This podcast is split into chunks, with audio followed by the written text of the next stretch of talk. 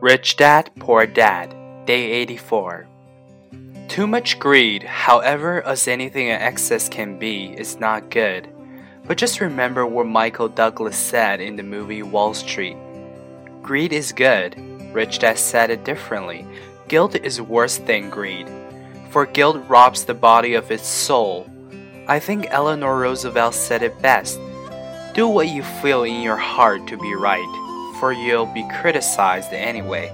You'll be damned if you do, and damned if you don't.